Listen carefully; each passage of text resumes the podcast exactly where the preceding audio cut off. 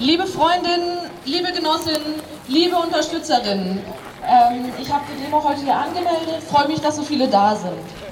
Gestern vor einer Woche haben wir uns hier getroffen, um den Christopher Street Day zu feiern. Um bunt zu sein, um laut zu sein, diesen Tag, an dem wir unbesorgt auf der Straße sein können, wie wir sind, ganz auszukosten. Aber diese unbesorgte, diese ausgelassene Feierstimmung schlug um. Und deshalb ist der Anlass, zu dem wir uns heute hier versammelt haben, ein ziemlich trauriger. Und ich weiß, ihr wisst alle, warum wir hier sind, aber ich möchte trotz allem eine kleine Triggerwarnung für Gewalt aussprechen. Denn wieder einmal wurden Minderheiten Opfer von willkürlicher und queerfeindlicher Gewalt. Einmal mehr wurden die Opfer von der Polizei nicht ernst genommen und Gewalt gegen Minderheiten nicht konsequent verfolgt. Und das ist auch der gesellschaftliche Trend der letzten Jahre.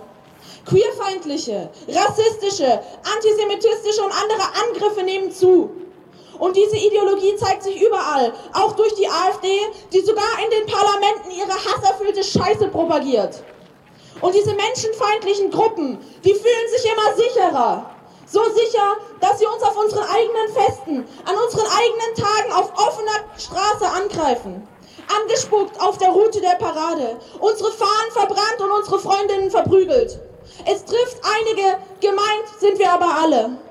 Wenn wir gleich zur Demo-Route aufbrechen, werden wir an die Orte ziehen, an denen es während und nach dem CSD verbale und körperliche Angriffe gab. Dort werden wir Beiträge von Betroffenen und Unterstützerinnen hören, denn eines ist klar. Wir lassen uns nicht unterkriegen. Wir lassen uns nicht einschüchtern. Wir sind laut, wir sind queer und wir bleiben kämpferisch. Wir laufen jetzt einmal unserem Fronttranspi hinterher und unsere nächste, unser nächster Punkt ist vom Bundesverfassungsgericht. Wir sehen uns dort.